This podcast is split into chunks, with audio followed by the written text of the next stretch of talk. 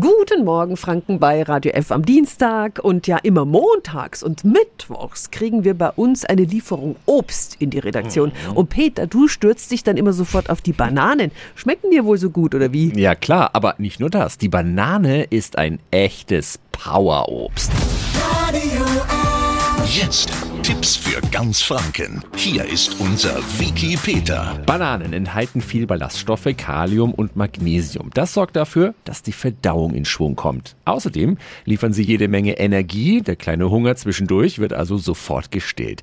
Eine Banane kann Krankheiten vorbeugen, denn sie verbessert die Durchblutung.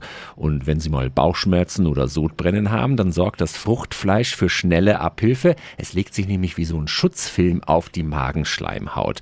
Last but not least, ich esse Bananen hauptsächlich deshalb, weil sie natürlich schmecken, aber auch weil sie gute Laune machen. Und das liegt am Dopamin, das drin ist. Das ist so ein echter Stimmungsbooster, gerade so an tristen Tagen, wie es da heute wieder so einer ist.